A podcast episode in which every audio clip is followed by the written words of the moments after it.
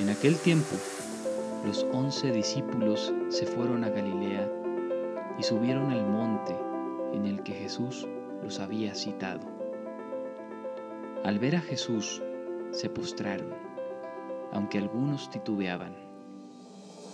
Entonces Jesús se acercó a ellos y les dijo, Me ha sido dado todo poder en el cielo y en la tierra. Vayan pues y enseñen a todas las naciones, bautizándolas en el nombre del Padre y del Hijo y del Espíritu Santo, y enseñándolas a cumplir todo cuanto yo les he mandado. Y sepan que yo estaré con ustedes todos los días hasta el fin del mundo.